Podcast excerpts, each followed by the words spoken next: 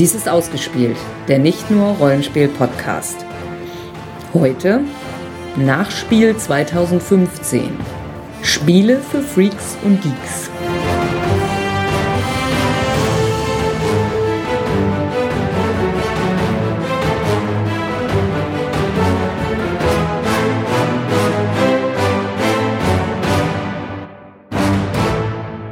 Mein Name ist Sandra. Ich bin Jens. Und nun sind wir beim zweiten Teil angelangt. Bei dem Teil, der eigentlich interessiert. Jo. Beim besseren Teil. Die freakigen Spiele. Mhm. Und, Wie immer rein will, will, ja. willkürliche Unterteilung. Muss Und- ja irgendwie passen. ja. Und waren die dieses Jahr wieder freakig? Mhm. Ein paar Perlen dabei, kann ich ja schon mal so sagen. Und auch neue Spielideen. Ja. Ähm, so das, das Kampagnenspiel, oder? Also wenn Ja. man denn einen Trend finden muss, würde ich sagen, Ja, so, ja. ja. Spiele, die eine Kampagne, ich meine, das gab es nun gerade im Bereich Dungeon Crawl natürlich schon immer, aber jetzt eben auch bei Spielen, die eigentlich nicht so der Dungeon Crawl sind. Und ma- Spiele, äh, die in Staffeln erscheinen Mhm. sozusagen, in Staffeln oder Abenteuern. kann man sagen, die Rollenspielerisierung des Brettspieles geht unaufhaltsam weiter? Ja, aber eben auch auf, äh, würde ich sagen, ähm, sehr kreative Weise. Mhm. Also eben nicht einfach, wie ja auch bei vielen guten Spielen, Maus und Mystic, Shadows of Brimstone, Imperial Assault oder so, wo man immer dasselbe, jeder hat ein oder zwei Charaktere Mhm. und dann geht man über das Spielfeld und kloppt Monster und ähm, ist ja auch sehr schön, wisst ihr ja, dass wir das schön finden. Aber da tun eben einige Spiele jetzt was deutlich anderes. Und was davon berichten wir jetzt? Mhm. Kommen wir mal ein, zu einem der Schwergewichter der diesjährigen Spiel. Damit ist ja auch gemeint, äh, sowohl ja, das Spiel an sich, also auch der Karton und äh, Obwohl das geht eigentlich, Ja? finde ich. ein großer Karton. Pandem Pandemic Legacy. Also Pandemie mit Kampagnenmodus. Ja, das ist es, Kampagnenmodus, ganz genau. Äh, Matt Lecoq und Rob DeVoy, zwei bis vier Spieler, Z-Man Games, sowohl in Deutsch als auch in Englisch zu erhalten. Und ja, also man, ja, fang du an, Sandra. Ja, also grundsätzlich funktioniert der Großteil des Spiels genauso wie beim alten Pandemie. Ja, Ist auch dasselbe Spielbrett und groß, also so die Steine und so ist alles das Gleiche. Man tut auch das Gleiche. Aber es gibt eben Elemente für diesen Kampagnenmodus, die es gibt ein Story Deck, was Ja. äh, immer wieder Karten vorgelesen werden bis zum bestimmten Zustand.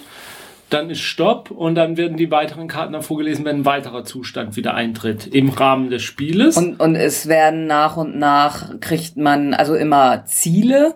So, also am Anfang sind die noch relativ simpel halt, gegen Mittel zu allen solchen. Mhm. Und ja, äh, also was sehr, sehr ungewöhnlich ist und äh, äh, ja, auch, naja, fragwürdig in Anführungsstrichen.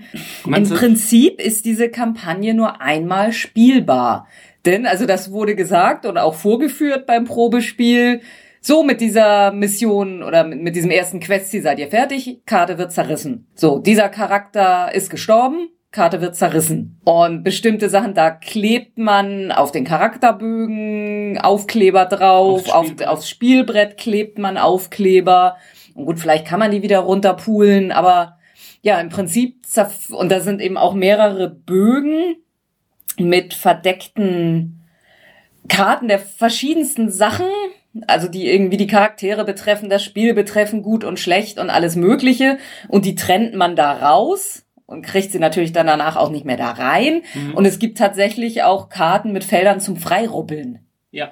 Und im Prinzip ist es so, wenn man dieses Ziel nicht geschafft hat für das Freirubbeln, darf man das eigentlich auch nicht freirubbeln. So. Aber es ist eine 24-teilige, 24 Partien-Kampagne oder so. Äh, Man spielt also quasi das Team über ein ganzes Jahr lang. Man muss ein ganzes Jahr lang die Seuchen bekämpfen. Das sind bis zu 24 Partien oder noch mehr, glaube ich.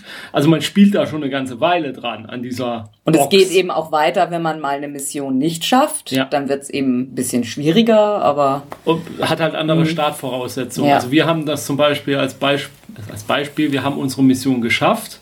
Das hatte dann als Ziel, dass wir in der nächsten Mission weniger Eventkarten hatten, weil die Regierung uns unser Budget gekürzt hat, weil sie gesagt haben, ihr seid ja ausgekommen offensichtlich mit mhm. eurem Budget, deswegen kürzen wir euch das mal, jetzt werden weniger Eventkarten eingemischt. Dann gibt es halt so Geschichten, wenn mal ein Ausbruch in der Stadt war, einen solchen Ausbruch, dann kommt dann ein, ein Panikmarker drauf und wenn die Stadt erinnert sich sozusagen, dass bei ihr schon mal ein solchen Ausbruch war und wenn dann nochmal ein solchen Ausbruch ist, dann wird es dann noch und dann gibt es irgendwann wird ähm, ähm, ähm Aufstände da kann man, kann man genau. hinfliegen, genau. genau. und irgendwann wird man dort angegriffen und eine Forschungslabore werden ja, zerstört. Eine der solchen entwickelt sich auf eine Art, die weniger erfreulich ist, äh, macht es dann schwieriger, die ganze Geschichte zu bekämpfen.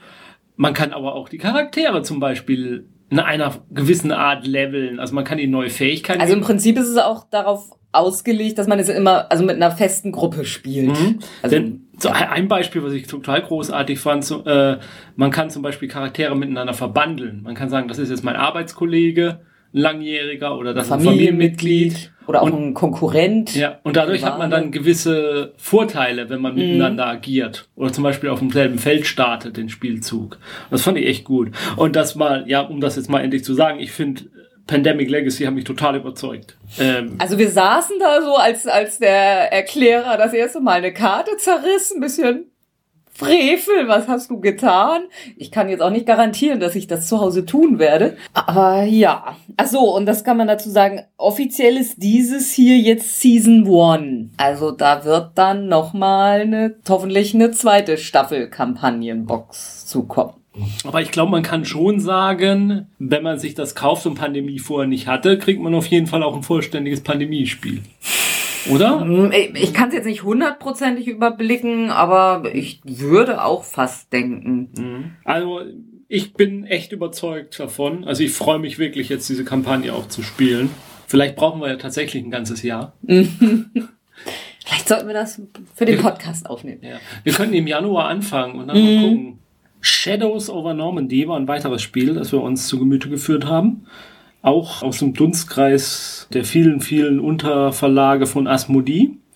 Diesmal Devil Pick Games. Ist ein Spiel für zwei bis drei Spieler. Haben wir ja auch in unserer Vorspielsendung schon mal vorgestellt. Ist halt ja ein Squad-Kampfspiel. Man spielt Alliierte gegen Kusulu-Monster und Kultisten-Nazis. Wir haben ein einziges Szenario gespielt. Man kann da Kampagnen drin spielen.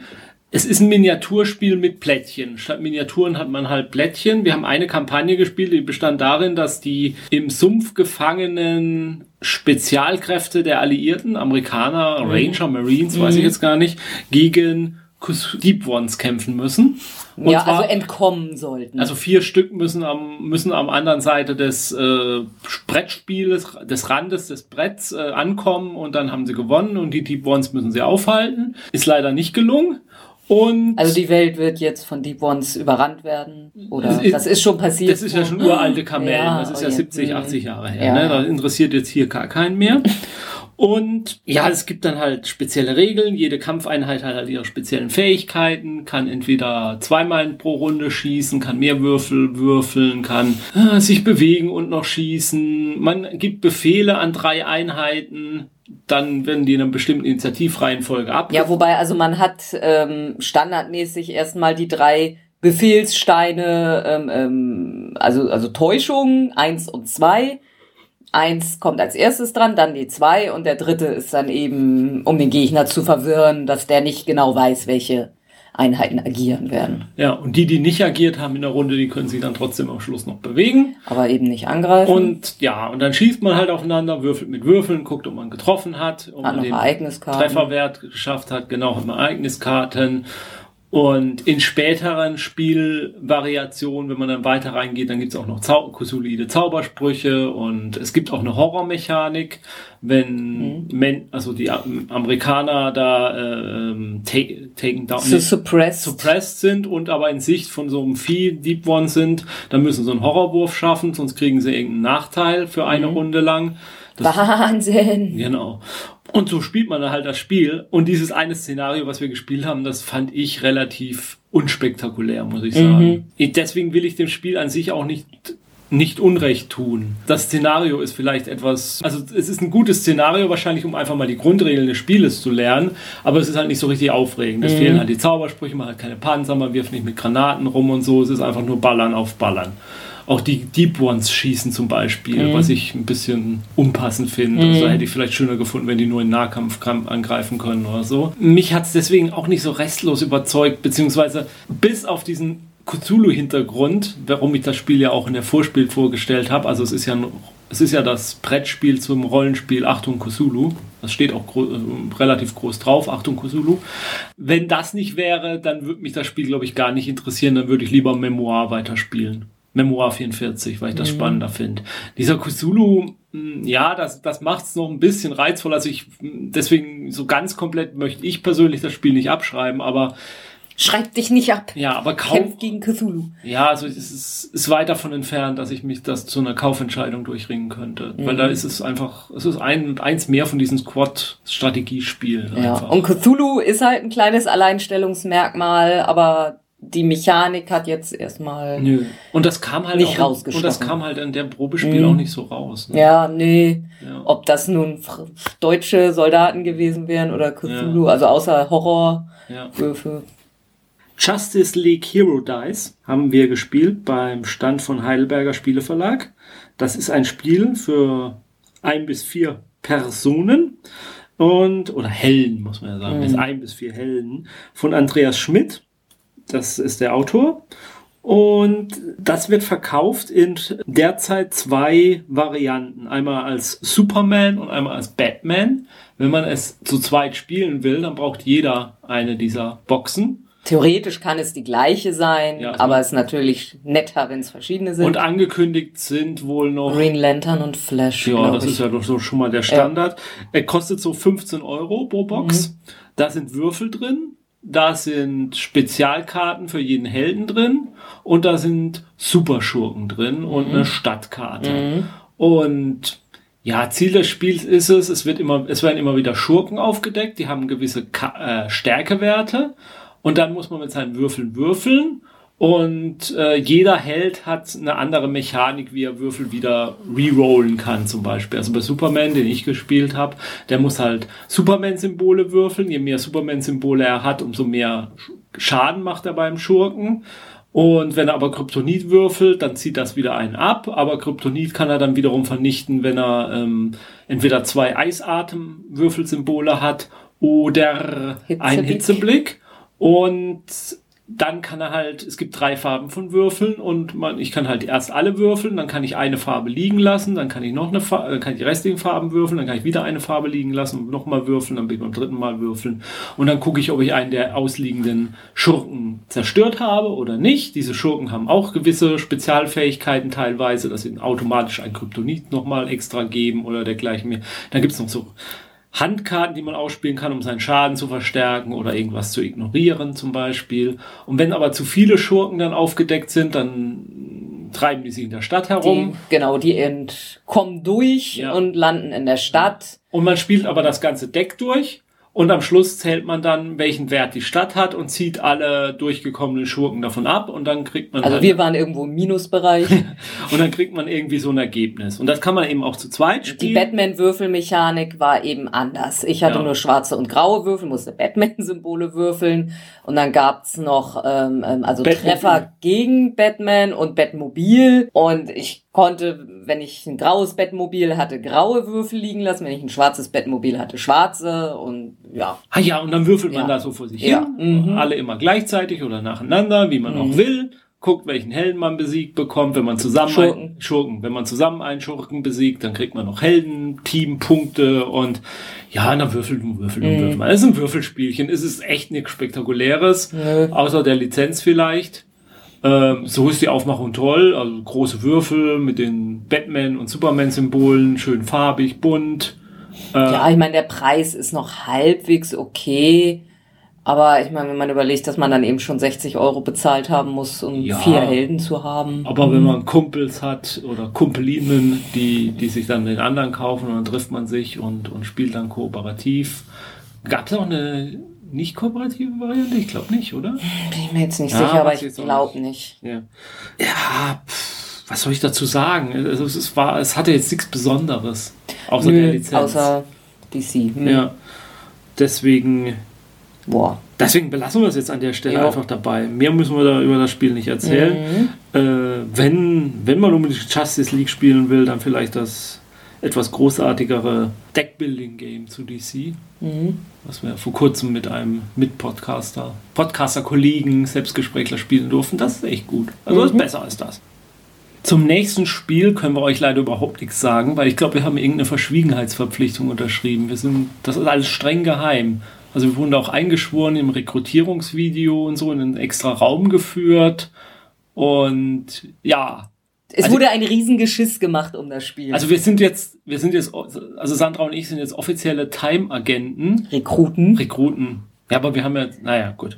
Und also ich rede von dem Spiel Time Stories, von den Space Cowboys, aber eigentlich halt wieder Asmodee. auch Asmodee, genau. äh, zwei bis vier Spieler und ja, das lass das mal echt schildern. Also wir sind da, die haben einen extra Raum gehabt in der Spiel mit mit einer Glaswand, Ja. wo, wo man dann auch reingucken konnte, dass da Leute drin sitzen an drei Tischen. Also man musste Termin machen. Ja, den haben wir auch gleich Mhm. am ersten Tag auch gemacht, diesen Termin. Dann hatten wir einen Termin, dann hatten wir ein Codewort. Mhm. Wir waren die Cyber Samurais, glaube ich. Und dann kamen wir da an und dann haben wir, bekamen wir ein Kärtchen in die Hand gedrückt, auf dem stand dann Table 2. Mhm. Wir haben eine englischen Runde gespielt, auch mit echt netten äh, Engländern, Pärchen, das war echt cool. Und dann kam erstmal ein Einführungsvideo auf Englisch dann halt auch, weil die meisten Truppen, Gruppen da drin Engländer waren oder englischsprachig waren. Und dann wurde halt ein Video gezeigt und dann wurde uns halt erklärt, was unsere Mission ist und dergleichen mehr. Und dann hieß es, wir müssten jetzt durch die Schleusen dann da durchgehen. Also da war ich schon sehr skeptisch irgendwann, diese ganze Vorgeschichte mit diesem Mhm, weil, man, weil man eben dachte, jetzt machen die hier so ein Bohai und jetzt, dann sitzen wir da, drin vielleicht zehn Minuten am Tisch und werden wieder rausgescheucht. Ja. Aber nee, so schlimm war es da nicht. Ähm, ja, dann gingen wir in diese rein und da waren dann drei Tische, an denen schon die Time Agents oder äh, so Führungsoffiziere dann saßen, die uns dann das Spiel erklärt haben. Und das war dann echt cool. Also die Time Stories ist echt ein geniales Spiel. Also habe ich schon das Gefühl von dem, was ich bisher gesehen habe. Also das ist jetzt äh, zusammen mit Pandemie Legacy sind das so zwei Spiele, wo man, äh, aber das haben wir ja auch im, im Vorspiel schon, wo man ein kleines bisschen schlucken muss. Weil hier eben, ja, weil der Wiederspielwert eben ein bisschen zweifelhaft ist. Weil man, ja, also in diesem Grundspiel ist ein Abenteuer drin. Mhm. Und man muss halt da viel Informationen sammeln, die auf Karten sind. Und man muss auch vermutlich jeden Auftrag wird man mehrfach spielen. Man darf auch dieses Wissen tatsächlich weiter benutzen, weil man ja als Time-Agenten in die Körper, also man, der Geist reist in einen Körper eines Menschen an diesem Ort, wo auch immer man die Mission macht. Also die, die Grundspiel, die Mission spielt 1922, glaube ich, in einem französischen ähm, Geistes... Irrenhaus, Irrenhaus. durfte man damals noch sagen. Okay, in einem Irrenhaus. glaube ich. Sanatorium. Und wenn man es eben nicht schafft, fliegt der Geist wieder zurück und dann geht man eben nochmal los Mhm. und nimmt eben dann das Wissen mit. Und dann wird man das ein paar Mal machen, weiß genau, okay, das und das muss ich gar nicht machen, das hat nichts gebracht und das mache ich lieber auch nicht, sondern ich mache jetzt gleich das und das. Nur wenn man das dann natürlich einmal komplett durchgespielt hat, dann Ja. kennt man natürlich all die Geheimnisse. Jetzt haben wir auch schon mit jemandem geredet, der dann so meinte, na ja, und wenn man dann vielleicht noch die, die nächsten zwei, drei Erweiterungen gespielt hat und dann nach einem Jahr zum Grundszenario zurückkommt, wird man es vielleicht dann doch noch mal wieder spielen können. Also Aber- als Rollenspieler kennt man das ja. Ich meine, das Ding kostet jetzt, wenn man es kauft, das Grundspiel, sage ich mal, 40 Euro. Da ist dieses eine Abenteuer drin. Dann spielt man das. Da soll man angeblich sechs Stunden dran spielen können. Oder so sechs Stunden war immer so der Dings, äh, sechs Stunden. Und gut, dann hat man das halt gelöst. Wenn ich als Rollenspieler eine Kampagne und ein Abenteuer kaufe ähm, und, und spiele das, ja gut, dann habe ich es ja auch gespielt. Mit der Gruppe werde ich es dann höchstwahrscheinlich auch nie wieder spielen. Also von daher, da ist es schon irgendwo vergleichbar. Und wenn ich einen Film geguckt habe, dann kenne ich ihn halt auch schon. Also das ist jetzt nicht das Totschlagargument für mich. Also 40 Euro, man kann drüber reden, ob das an Material Ja, das ja, wert ja. ist, weil es sind halt Karten. Ja, aber es ist halt was, was dieses Spiel einzigartig macht und womit man leben können muss. Also wir haben das ja auch, glaube ich, schon mal im Vorspiel ein bisschen erzählt. Also da wird dann halt ein, ein Raum ausgelegt. Das sind dann vier oder fünf Karten, die diesen Raum bilden. Da sind dann halt Leute aufgezeichnet. Und äh, dann ist eine Erzählkarte, die wird halt umgedreht und dann wird halt beschrieben, was in diesem Raum zu sehen ist. Und dann hat jeder eine Spielfigur und kann dann sagen, ich gehe jetzt an zu der Karte im Raum und ich gehe dahin und ich gehe dahin. Und dann nimmt man jeder diese Karte und auf der Rückseite steht dann, was dann passiert, wenn man dahin geht. Das kann zum Beispiel sein, dass man nur ein Gespräch belauscht. Es kann aber auch sein, dass man zum Beispiel von irgendjemandem angegriffen wird und sich verteidigen muss. Oder man bekommt einen Gegenstand. Genau. Oder man muss halt irgendeine andere Probe. Oder auch eine Information, die einem äh, einen neuen Raum eröffnet, in den man dann gehen denn, kann. Denn, denn äh, man hat einen äh, Gebäudeplan vor sich liegen.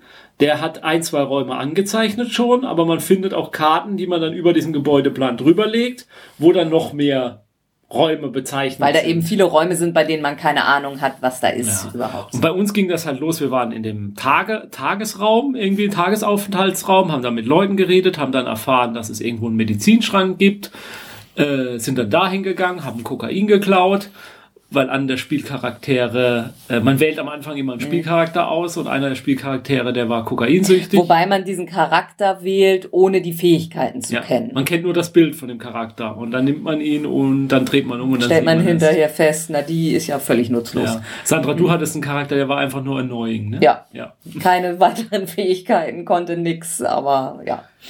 Ähm, das ist schon. Also nachdem, al- als wir dann aufhören mussten, ich weiß gar nicht, haben wir eine Dreiviertelstunde gespielt oder so? Ja, kann sogar eine Also jede, ja. jede Aktion, die man macht, ver ver verbraucht äh, Time Points oder Time Units. Mhm. Und die muss man halt weggeben und man hat halt nur eine gewisse Menge von Time Units. Und wenn die halt aufgebraucht ist, dann ist das Spiel zu Ende. Dann wird man halt zurück in die Zukunft geschickt. Nee, in die Gegenwart. Nee. Äh, Naja, die- wie man es nennt. Ist eine Frage der Perspektive. Wibbly wobbly. Und das ist, das, also als wir fertig waren, äh, äh, da waren wir irgendwo in einem Kerker unten oder im Dungeon, haben uns da durchgekämpft. Wir und waren die ersten Deppen wohl, die da runtergegangen Niemand waren. war so blöd, in den Dungeon zu gehen vorher. Und ich hatte echt Bock weiter zu spielen. Mhm. Also ich wollte echt wissen, wie die Story weitergeht. Weil da war irgendwas mit, ohne Spoiler, da ist irgendwas mit komischen Experimenten und zwielichtigen Ärzten und Ja, ja, ist ja völlig normal. was man in so einer Irrenanstalt eben erwartet. Da, das, das wollte ich wissen, wie das weitergeht und das werde ich auch wissen, wie das weitergeht, weil ähm, das, das ist ein Pflichtkauf für mich. Früher in der guten alten Zeit, da reichte ja ein Würfel und ein Spielbrett und fertig war das Spiel. Da hat sich keiner beschwert, niemand hat was vermisst. Heutzutage braucht man ja noch ein Tablet oder einen Fernseher und einen Eingabestift und bemalte Miniaturen. Und dann hat man zusammen Golem Arcana vom Pegasus Spiele. Äh, hat eine ganze Reihe von Autoren, die will ich jetzt nicht alle unbedingt aufzählen, das sind alles gute Leute. Äh, ist ein Spiel für eigentlich zwei Spieler, man kann es aber auch mit mehreren, wenn man mehrere Versionen zusammenkauft, mit bis zu vier Spielern, glaube ich, spielen. Ja, im Grundspiel sind zwei Fraktionen Ja. und es gibt noch zwei extra Fraktionen, die man kaufen kann. Und äh, man hat ein Spielbrett und da hat man eben diese äh, großen Figuren teilweise, schön bemalt, wirklich, kann man nichts gegen sagen. Die lässt man gegeneinander kämpfen und das macht man der Gestalt, dass man einen Eingabestift hat, vielleicht äh, mit diesen Tipptoy-Stiften Ja, zum Beispiel ja. vergleichbar. Mhm. Und äh, mit dem tippt man dann auf seinen auf das Fähigkeitsplättchen dazu, zu der zugehörigen Figur und tippt da zum Beispiel dann Gehen an und dann tippt man auf dem Spielbrett an, wohin man gehen will und dann sagt einem die äh, App, die man am besten auf einem Tablet nebenbei laufen lässt, kann man aber auch zum Beispiel auf einem Bluetooth-Fernseher laufen lassen beispielsweise, zeigt einem dann an, wo man hingehen kann. Also wo, wo man überhaupt Fähigkeiten hat, berechnet sozusagen die ganzen Terrain-Geschichten auch, ob man da mehr Zugpunkte braucht, um hinzukommen oder weniger. Wenn man das gemacht hat, dann kann man noch gucken, dann hat man noch ein paar Aktionspunkte vielleicht, dann kann man einen Fernangriff oder einen Nahkampfangriff machen. Der kann dann äh, auch ausgewählt werden. Der sagt einem dann auch, welch, wie viele Erfolgsaussichten das hat in der Prozentzahl. Dann kann man selber mit Würfeln würfeln. Oder die App würfeln Ja, lassen. wenn, man selber würfelt, muss man nachher das Würfelergebnis eingeben. Und dann wird in der App sozusagen das Ergebnis dargestellt, wie viel Schaden das jetzt macht. Das, der Schaden wird dann halt auch wieder berechnet, mit ein paar Special Effects da noch. Ähm, auch soll auch eine tolle Geräuschkulisse haben, die wir auf der Messe nicht gehört haben, weil der Ton ausgestellt war beim Tablet. Und dann, ähm, ja, und dann, wenn man irgendwann fertig ist, dann ist der andere am Zug. Dann übergibt man das Zug, dann gibt man den Stift weiter und dann kann der eben angreifen und seinen Zug machen. Und die, äh, die Spielfiguren, diese Golems, Kampfgolems, die haben unterschiedliche Spezialfähigkeiten, die Angriffe haben zum Teil noch Nebenwirkungen. Dann kann man auch noch zaubern, wenn man Mana hat. Da hat man eine begrenzte Zahl von Zaubersprüngen zur Verfügung, jede Fraktion ein bisschen anders. Da kann man zum Beispiel hm, seine Angriffe verbessern oder Flächenschaden machen, Feld verseuchen, äh, dergleichen mehr. Und gewonnen hat Te in dem Szenario, was wir gespielt haben. Das war halt ein ein Skirmish-Duell irgendwie, der hier als letztes stand. Also da soll auch eine regelrechte Kampagne drin sein, die auch angeblich sogar eine relativ interessante Geschichte haben soll. Muss man mal gucken. Also es ist schon in jedem Szenario gibt's andere Ziele. Ich meine, natürlich läuft es auch immer darauf hinaus, dass man sich gegenseitig bisschen verkloppt, aber. Man kann aber auch theoretisch Armeen kaufen und neu zusammenstellen mit Armeepunkten. Und also es ist ein vollwertiges Tabletop mhm. dann in dem Sinne halt. Also ich würde sagen, es ist dann sogar ein relativ komplexes. Also ohne die App-Unterstützung wäre mir das definitiv zu kompliziert. Also auch so diese Trefferwahrscheinlichkeit berechnen. Mhm. Aber dadurch, dass das alles die App übernimmt, äh, ist es sehr, sehr gut handelbar. Mhm.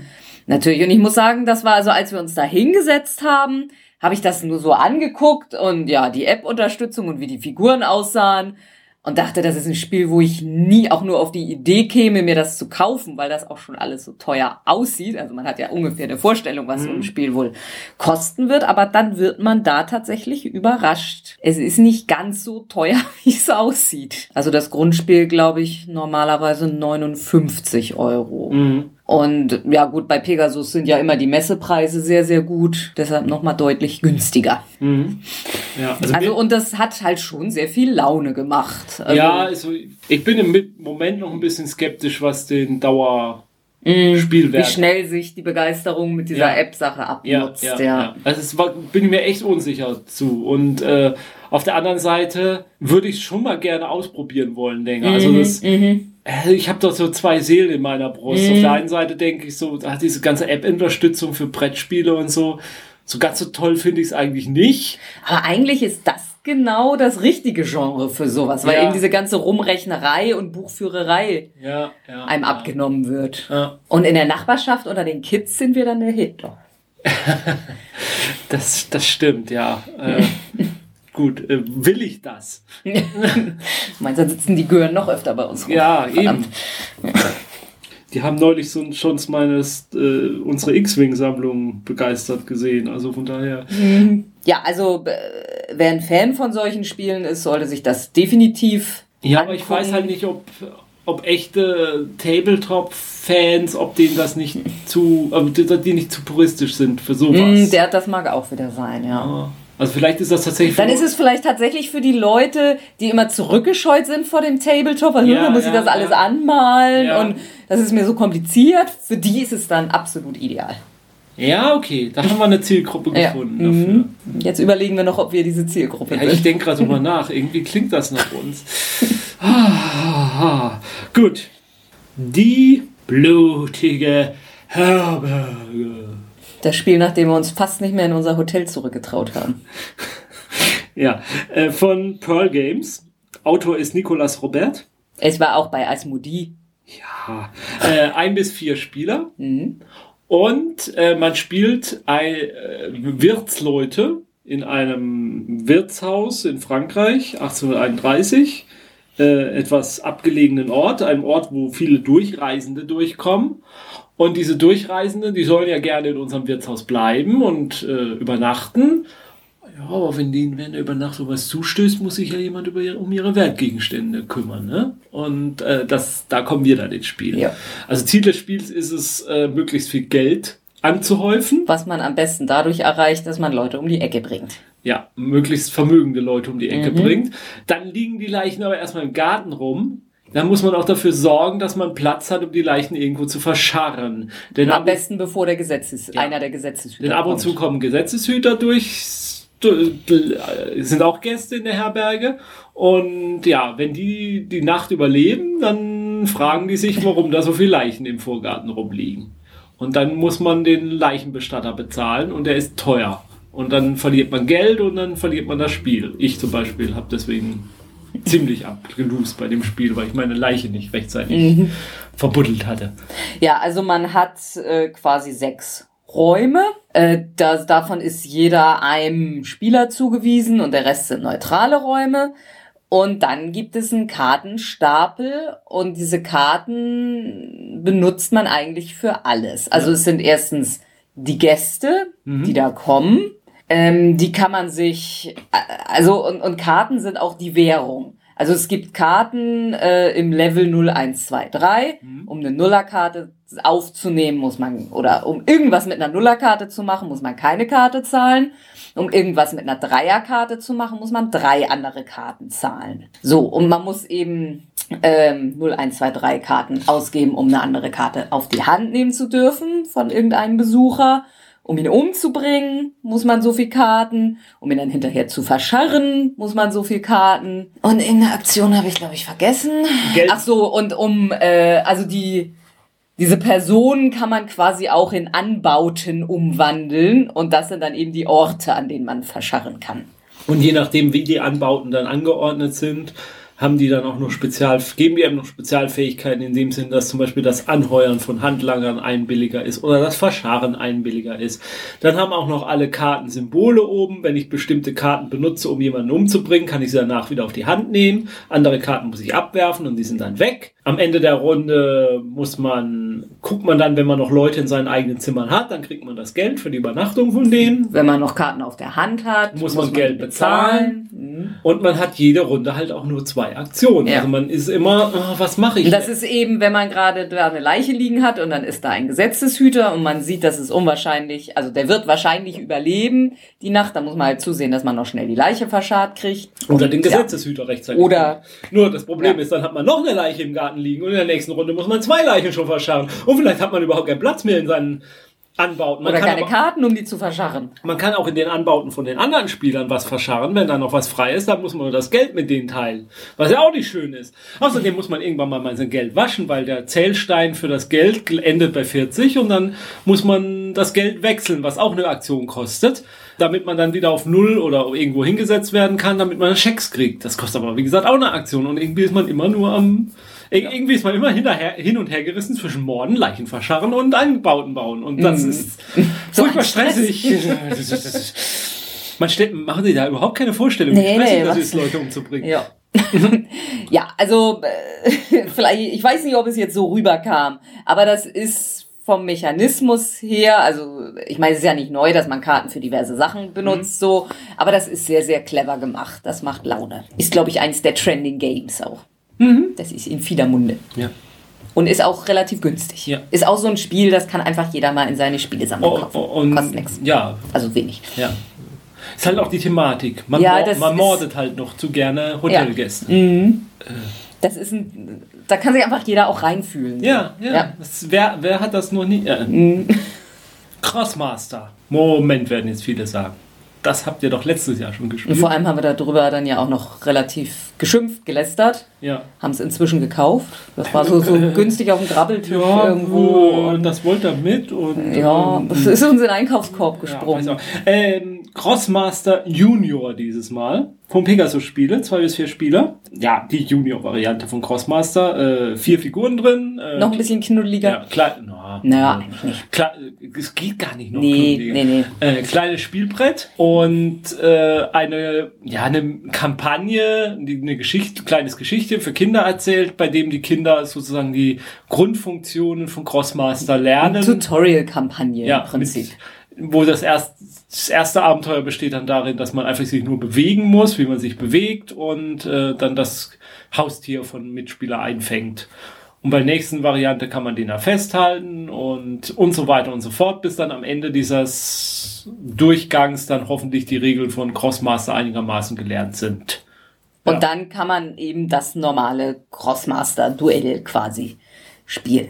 Mhm. In der Junior-Variante. Ja, und was aber besonders nett ist, dass man das Crossmaster Junior ähm, tatsächlich mit dem normalen Crossmaster kombinieren kann. Also die Figuren kann man übernehmen. Und ich meine, darauf baut ja das Crossmaster auf, dass man immer neue Figuren kauft, Ja, was ja. wir bisher noch nicht getan haben. Aber das ist dadurch natürlich, wenn man denn überlegt, dass man da vielleicht Töchterchen mal ranbringen will und dann haben wir da eben auch noch was von. Oder Söhnchen. Oder ja, in unserem Fall nun halt Töchterchen. Ist nun mal halt so. So ist das. äh, da, bei so viel Eloquenz fehlen mir alle Worte Mhm. und ich würde einfach sagen, wir machen mit dem nächsten Spiel weiter. Ich, ich lasse ja nicht locker, was die Scheibenwelt Brettspiele angeht, obwohl mich bisher noch nie eins überzeugt hat. Aber äh, dieses Mal haben wir Klecks probiert. Äh, Discworld Board Game. Das ist von Leonard Boyd und David Brashaw. Einer von beiden hat es uns auch erklärt. Ja, ich weiß auch nicht welcher. äh, für ein bis vier Spieler. Und bei Klecks äh, ist, baut auf dem Roman Going Postal aus, wo man ja, ähm, diese, ja diese Semaphoren hat, mit denen da die Telekommunikation funktioniert auf der Scheibenwelt inzwischen Zeit. Und dann kommt ja der, äh, wie heißt er, Ludwig von Moist oder so und baut ja das Postoffice auf und hat ja dann eine Wette, dass er die Post schneller austrägt als äh, nach äh, in die Nachbarstadt, der Name mir jetzt gerade nicht einfällt, ähm, als die äh, Semaphoren die Nachricht übermitteln können. Und bei Klecks spielt man die bösen, bösen Semaphorenbetreiber äh, die ja das ganze, die ganze Firma in den Ruin treiben und halt äh, gegen den von Moist da antreten wollen. Oder man kann auch gegeneinander antreten, Ja, wer ja. schneller ist. Und äh, das macht man, also in der Mitte des Spielbretts sind äh, Steine, die haben zwei Seiten, nämlich eine helle und eine schwarze. Also das steht für Licht an, Licht aus. Ja. Und dann äh, gibt es zwei Karten mit zwei Begriffen drauf, jedes Mal eine andere Begriffskombination dann natürlich. Und dann muss man diese Begriff muss man übermitteln. Und das funktioniert, indem man jedes, jeden einzelnen Buchstaben kodiert nach einer Kodierungstabelle. Mhm. Also je nachdem, welch, also ähm, in der Kodierungstabelle jeder Buchstabe besteht aus sechs Lämpchen Ja. und davon müssen eben bestimmte an und bestimmte aus sein. Und äh, also das Board, das man zur Verfügung hat, sind mehr als sechs Lämpchen, nämlich vier mal vier. Und irgendwo innerhalb dieser Lämpchen muss man eben dieses Muster abbilden. Es ist egal wo, aber irgendwo. Und zwar so, dass man aus seiner eigenen Sicht mit oben und unten und links und rechts Genau. und der äh, andere Spieler, der sitzt ja andersrum da irgendwie am Tisch und für den gilt das auch wieder. Und man hat dann äh, immer zwei Kärtchen vor sich liegen, die man benutzen kann, in, wo man in einem bestimmten Muster äh, die Lampen invertieren kann. Ja. Also wenn sie an sind, werden sie dann aus und wenn sie schon aus sind, werden sie angemacht. Und, Und das sind äh, immer nur so zwei oder drei oder vier bestimmte Lämpchen in einem bestimmten Muster. Und da muss man das dann hinkriegen, dass dieser Buchstabe entsteht. ja. Und jedes Mal, wenn man eins dieser Plättchen benutzt, die haben dann unterschiedlich viele Punkte drauf und je nachdem, wie viele Punkte die drauf haben, so viel äh, bewegt sich dann von Moist in der Zeit Mhm. vorwärts. Äh, deswegen versucht man ja die Plättchen zu benutzen mit möglichst wenig Punkten drauf, dass man halt äh, schneller ist als er. Ähm, Was wir im Übrigen nicht geschafft haben. Nö. Aber wie ich schon sagte, auch dem Kollegen da, der Mhm. uns da ein bisschen verhöhnt hat äh, äh, beim Spielen, äh, was ist das denn schon für ein kooperatives Spiel, was man gleich beim ersten Mal schafft? Das kann ja gar nicht sein. Mhm. Dann braucht man ja kein kooperatives Spiel mehr. Das ist echt anstrengend, Ja, das zu nachzudenken, weil man kann auch die Plättchen quasi auch auf den Kopf legen und, Mhm. und kann dann so das Muster von unten quasi nehmen. Also es ist spiegelverkehrt irgendwie. Und man grübelt da schon echt drüber. Mhm. Und wir haben das um 18 Uhr gespielt, nachdem wir zahlreiche andere Spiele hatten. Also mir rauchte der Kopf, ich war da sowieso irgendwie geistig nicht mehr in der Lage. Mm, also das ist kein Spiel für das entspannte Zwischendurch, sondern Nee. schon mit sehr viel Konzentration. Dann, also äh, im Vergleich zu anderen Terry Pratchett oder Discworld Spielen, finde ich es jetzt eins der besseren. Aber pff, ja, man muss eben Bock drauf haben, sich wirklich den Kopf zu zerbrechen. Mhm. Meins ist es echt nicht. Mhm. Das ist nicht meine Art von Spiel. Gut, ist ja wieder so Logik-Kombiniererei. Mhm. Das, da habe ich es ja durchaus mit. Aber ja. Der Verlag ist übrigens Backspindle Games Li- Limited und Phalanx. Das soll man Mhm. vielleicht mal Ja. kurz erwähnen. Mhm. Äh, ja. So ist es eigentlich nett aufgemacht. Also es gibt dann auch noch so Ereigniskarten wohl, späteren Verlauf. Man kann noch äh, schwierigere Versionen machen, indem man dann noch eine Sanduhr laufen lässt, wie lange man Zeit hat, um überlegen, welchen man macht, ähm, welche, wel welches Plättchen, welche Lichter man ein- und ausschaltet und ja. Eine der beliebtesten Fragen auf der Messe ist ja, wenn man sich irgendwo hinsetzt und jemandem ein Spiel erklärt, das irgendwas mit Karten zu tun hat. Habt ihr schon mal Magic gespielt? Und da äh, drucksen wir ja immer gerne ein bisschen rum, weil wir haben schon Magic gespielt, aber so richtig viel haben wir auch nicht Magic gespielt, aber eigentlich, also Dafür haben wir drei Millionen andere Sammelkartenspiele gespielt. die wie Magic sind. Also von daher sage ich mittlerweile, ja, ich habe Magic gespielt. Und mittlerweile kann ich jetzt auch sagen, ja, ich habe auch Magic das Brettspiel gespielt. Nämlich Magic, The Gathering, Arena of the Planeswalkers. Planeswalkers. Ja. Das ist ein, ja, so ein Tabletop-Spiel halt, ne? Also man hat seinen Planeswalker, mit dem startet man auf einem Spielbrett, auf dem dann halt auch mit Pappe so Ruinen aufgebaut sind und so kleine Bergchen und so. Das ist ganz nett, ne? Ja. Auf, auf Hexfeldern. Ähm, und dann kann man anfangen, Kreaturen zu beschwören und Zaubersprüche von Karten rauszujagen. Und das, was wir gespielt haben, war so ein, so ein Skirmish-Match. Vier Spieler, jeder gegen jeden. Ähm, und ja, wie gesagt, man beschwört seine Kreaturen, jagt die aufeinander ein. Jede, ja, Planeswalker ist einem Element zugeordnet. Ich hatte zum Beispiel Feuer, du hattest Heilung, glaube ich. Ja. Und dann kämpft man da halt auf diesem Feld miteinander. Man kann bestimmte Schritte gehen, man kann Fernkampfangriffe machen, man kann Hexereien machen, man kann Nahkampfangriffe. ja. Und ja, und dann würfelt man halt und dann muss Würfeln man halt, furchtbar schlecht ja, muss Schwerter würfeln, um zu treffen und Schilde würfeln, um das abzuwehren. und tut das meistens andersrum. Ja, und das ist das ganze Spiel. Mhm. Ähm, Also gerade bei uns hat sich das auch echt gezogen. Also wir haben es auch nicht komplett fertig gespielt. Wir haben aufgehört, als der erste Planeswalker hinüber war. ja, Wir reden jetzt nicht drüber, wessen das war. ich kann mich auch überhaupt nicht mehr erinnern. Und ja, also eins der wenigen Spiele, das wir gespielt haben, wo ich wirklich keine Sekunde drüber nachdenken musste, ob ich es vielleicht kaufen will. Das, Das ist nicht so oft vorgekommen, aber Ja, das ist kein schlechtes Spiel. Aber das ist, es bietet aus der Magic, außer der Magic-Lizenz bietet es ja nichts Besonderes. Es ist halt so ein, ich ich ziehe mit meinen Kreaturen durch die Lande und treffe auf andere und kämpfe mit denen. Und die Zaubersprüche, die man da hat, okay, ja, so außergewöhnlich toll fand ich die jetzt auch nicht. Also ich habe den Feuer gespielt und dann konnte ich da halt da Schaden verteilen häufig und, und und äh, konnte meine Kreaturen ein bisschen wieder auferstehen lassen. Das war ganz nett. Aber es hat mich jetzt nicht äh, vom Hocker gerissen. ja. Und es ist auch, es lebt, ja, also wenn da nicht Magic drauf gestanden hätte, äh, hätte ich es wahrscheinlich nicht gespielt. Also ich glaube, von der Art Spielen findet man hinten in den Hallen, äh, in den hinteren Hallen sieben oder so, diverse, die wahrscheinlich besser sind als das. Außerdem habe ich verloren, da kann ich ja noch nicht. wir haben mal wieder Rollen gespielt auf Ich der spiele Messe. immer eine Rolle. Ja, das schon. Also ich, jetzt zum Beispiel spiele ich Jens den verplanten Podcaster. Mhm. Äh, Mache ich ja regelmäßig für die Sendung. Ja, Ähm, aber auf der Messe haben wir im Lovecraft-Universum Rollen gespielt. Die Cthulhu, die siebte Edition, haben wir uns zu Gemüte Mhm. geführt. Leider merkten wir dann mitten im Abenteuer, dass das doch ein altes Abenteuer ist, was wir schon kannten, aber es machte nichts, wir haben es trotzdem fast Es ist vergeigt. echt peinlich, dass ich den Namen. äh, Ich lese Corbett House und, und komme nicht drauf, dass ich dieses Abenteuer bestimmt schon zwei oder dreimal geleitet habe.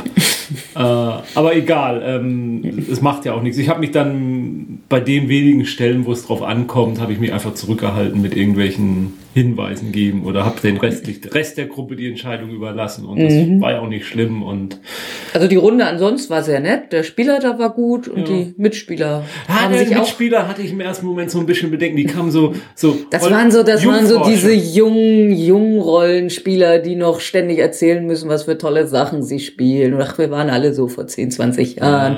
So ein bisschen voll. Aber die haben das gut gemacht. Ja, das war dann doch gut.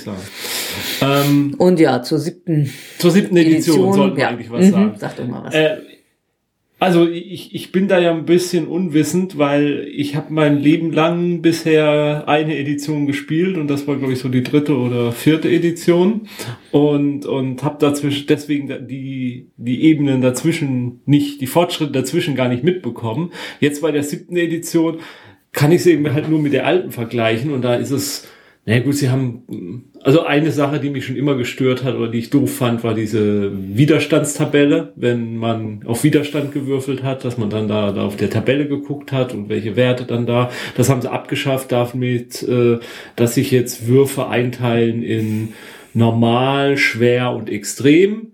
Und wenn ein Wurf schwer ist, was man, was sich danach bestimmt, wie hoch der Wert des Gegners ist. Also wenn der Wert, also wenn das Gegnerattribut, gegen das man antritt, äh, wenn das unter 50 ist, das ist ein normaler Wert, äh, normale Probe und dann wirft man einfach, muss man einfach auf, unter seinem Wert bleiben. Also als Beispiel Verborgenes erkennen und äh, verborgen bleiben.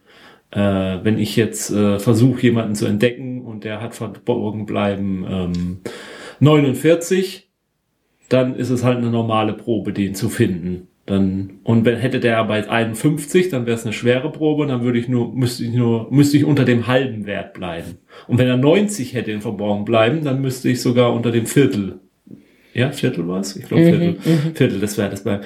Äh, die ganzen Werte, also auch die Hälfte und das Viertel, sind für Leute, die nicht Kopf rechnen können wie ich, ähm, auch alle auf der auf dem Charakterbogen erfasst. Hattest du gesagt, dass die Attribute jetzt Sage ich jetzt gleich. Mhm.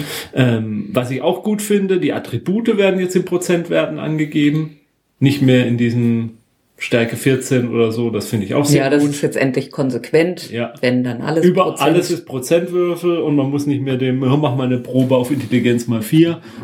Was ist das jetzt nochmal? 12 mal 4. Und ähm, Außerdem gibt's jetzt Bonuswürfel, die man irgendwie aus der Situation herauskriegen kann. Dann darf man den zehnseitigen zweimal würfeln und das Bessere nehmen. Ja, und äh, gleichfalls auch Maluswürfel. Dann muss mhm. man die zehnseitigen zweimal, darf man zwei zehnseitige, muss den schlechteren nehmen. Mhm. Äh, außerdem kann man einen Wurf forcieren. Also mhm. man macht den Wurf, äh, der misslingt. Und dann erklärt, muss man halt in irgendeiner Form erklären, warum man das jetzt nochmal probieren kann. Und zwar irgendwie aus der Geschichte heraus, was man jetzt tut, damit man diesen Wurf normal machen darf. Misslingt dann aber so ein forcierter Wurf, dann hat das auch äh, extremere Konsequenzen. Also dann der, gilt es als Patzer ja. quasi.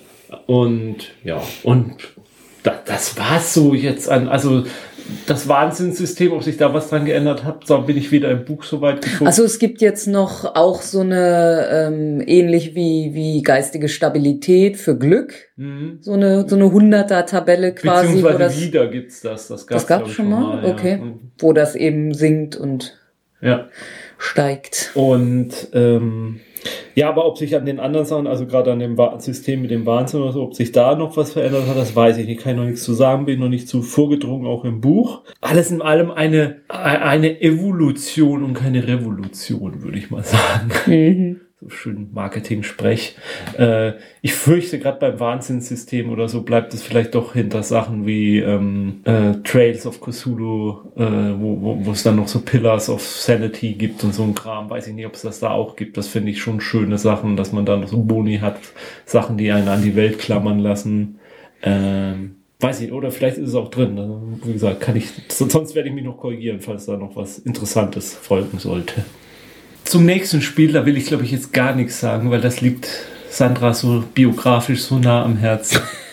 Ja, das Brettspiel zum besten Computerspiel ever. Nee, vermutlich nicht. Weder objektiv noch subjektiv. Hm, ja, wir hatten es auch schon vorgestellt. Mule, das Brettspiel, erschien bei Lauter Pellet für drei bis vier Spieler. Das ist der große Nachteil des Spiels. Der Designer ist Heiki Hayu. Sieht irgendwie finnisch aus. Mhm. Ja, und letztendlich bildet das Brettspiel relativ genau dieses Computerspiel ab. Da merkt man erst, wie gut sich das Computerspiel offenbar zum Brettspiel umwandeln Und damit müssen wir nichts mehr weiter sagen, weil wir wissen ja, ja, ja. wie das Computerspiel ja, funktioniert ja. hat. Also man, äh, jeder ist ein komischer Außerirdischer, und wir sind alle auf einem Planeten und wollen da möglichst gut überleben und dabei Geld scheffeln. Mhm. Und wir schnappen uns reihum pro Runde Land. Und um da was drauf zu produzieren, müssen wir da unsere Mules hinschicken. Das sind so elektronische Arbeitstiere. Und ja, auf jedem Stück Land äh, ist es unterschiedlich effektiv, die verschiedenen Rohstoffe anzubauen. Es gibt Energie, Nahrung, Erz und Diamant oder oder äh, Kristalle. Kristalle, genau. Und äh, ja, man produziert, äh, dann nachher geht man an den Markt. Äh, das Angebot und Nachfrage bestimmen den Preis. Das ist über einen Mechanismus geregelt. Ob der Preis hoch oder runter geht, bei allen Rohstoffen ein bisschen unterschiedlich. Und dann kann man eben mit der Bank verkaufen oder verkaufen und auch mit den anderen Spielern. Und ja, muss sehen, dass man sich ernährt kriegt und genug Energie hat, um alle Mules zu betreiben und die guten Landstücke zu kriegen. Und ja, das ist das so grob. Also letztendlich im Kern ein Börsenspiel. Mhm. Aber ja, so war eben auch die Vorlage schon.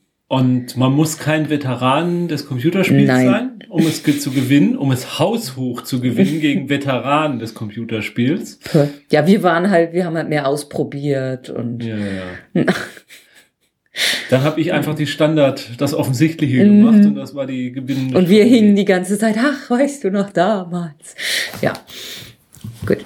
Ich habe gewonnen. Mhm. Das ist das Beste. Ja, also wie gesagt, es setzt das Computerspiel hervorragend um würde ich sagen, auch wenn es wahrscheinlich jetzt objektiv nie so das beste Computerspiel aller Zeiten war, aber damals hatten wir ja auch nicht viel. Ja, also es ist auch so nicht schlecht, wie dauerhaft gut das jetzt bleibt. Schwer zu sagen. Also für uns eben schon mal der Nachteil erst ab drei Personen. Ich fand es jetzt nicht so.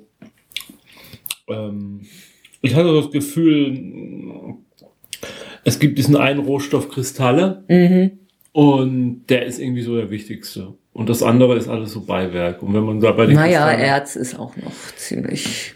Ja, aber ich hatte halt auch so das Gefühl, der, also ich hatte immer reiche Kristallernten und ich konnte mm. immer teuer verkaufen. Und ich hatte nicht das Gefühl, dass, dass, dieser, dass dieser Preis von dem Kristall so dermaßen ins Boden mm. stürzen konnte, mm. dass mich diese Strategie mal ja, ja. gekostet hätte. Mm. Und dann war es echt teilweise, und dann ist es einfach nur Glück auch, ob man ähm, das richtige Kristallblättchen findet, gleich am Anfang, was schon viel bringt. Ja. Andere Weil man das nicht sehen kann. Bei allen anderen Rohstoffen kann man vorher sehen, mhm. wie effektiv dieses Stück Land ist, aber man muss es für, für die Kristalle sozusagen erst untersuchen. Ja. Naja. Ja, da muss ich jetzt ehrlich sagen, dass ich mich nicht hundertprozentig erinnern kann, mhm. ob das Computerspiel da auch so unbalanciert war. Und ich bin auch nicht hundertprozentig sicher, dass das Brettspiel da wirklich unbalanciert ist. Ja, das ist, ist ja auch nur so Gefühl. Ja, ne? ja, ja. Nach einer Partie äh, ist das immer ganz schwer zu beurteilen. Das ist nur so das Gefühl, was ich im Moment mhm. bei dem Spiel habe. Hm, nichtsdestotrotz das Spiel, also die Runde an sich hat Spaß gemacht, ne? Ja. Aber ich hätte jetzt nicht das Bedürfnis, normal zu spielen. Mhm. Ja. Lieber das Computerspiel. Oder die App, die jetzt zum, wird bestimmt dann jetzt zum Brettspiel, zum Computerspiel, die Brettspiel-App. Mhm. Mhm. Die App zum Spiel, zum Spiel. Mhm. Damit sind wir jetzt auch bei der zweiten Nachspielsendung durch. Damit ist die Spiel jetzt auch irgendwie so richtig vorbei. Ne? Ach ja. Naja, die nächste. Komm. Ist ja nur, ein, nur ein gutes Jahr warten. Mhm. 2016. 2015 ist schon wieder sowas von gestern. Ja, gut. Ja, Weihnachten steht vor der Tür. Ihr habt jetzt genug an Spielen gehört, die man sich da vielleicht äh, wünschen oder verschenken könnte. Man könnte ja auch mal seinem Lieblingspodcast was schenken. Ja.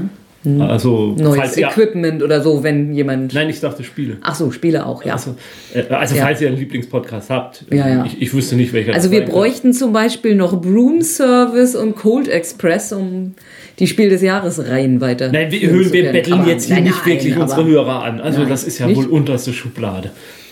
Das ist ja nur mal so erwähnt. Vielleicht kann sie auch jemand ausleihen. Das ist unglaublich. Ich muss The Art of Asking. Erfolgreiches Buch. Aha. Mhm. Okay. Lerne leben ohne zu arbeiten. Noch erfolgreicheres Buch. Äh, die Bibel. Also jetzt schweifst du ab. Ja, wollen wir noch mal was zur Spielemesse? Also ich meine, wir haben ja schon am Anfang dieser Sendung gesagt, mit dem Trend der Kampagnenspielen. Ja. Eine andere Sache, die derzeit auch noch recht beliebt zu sein scheint, ist das Kartendrafting. Das ja. haben wir des Öfteren. Ja, es ist kein echter Trend, aber. Das gab's ja schon lange. Ja, aber. Äh, gerade, gerade im, im, im Sammelkartenbereich und so. Naja, gut, klar. Da. Und ja. Aber es wird jetzt halt auch gern mal für andere Spiele genutzt.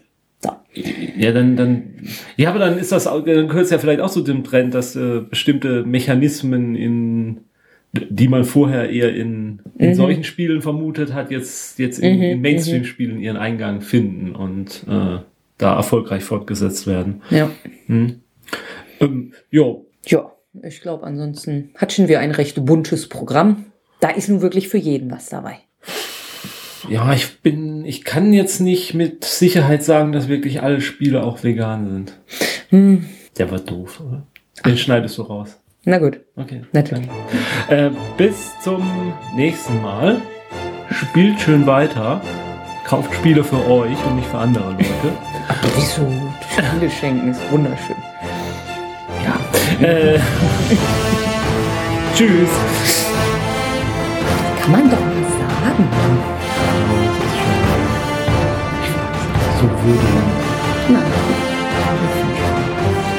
Das ist für Amanda Cormack. Okay. Von Neil Gaimans Frau. The Art of Asking. Mhm. Ist das für dich? Ne. Okay. Dieser Podcast ist Mitglied bei analogspieler.de, der Portalseite für alle Podcasts rund ums gute alte Spielen.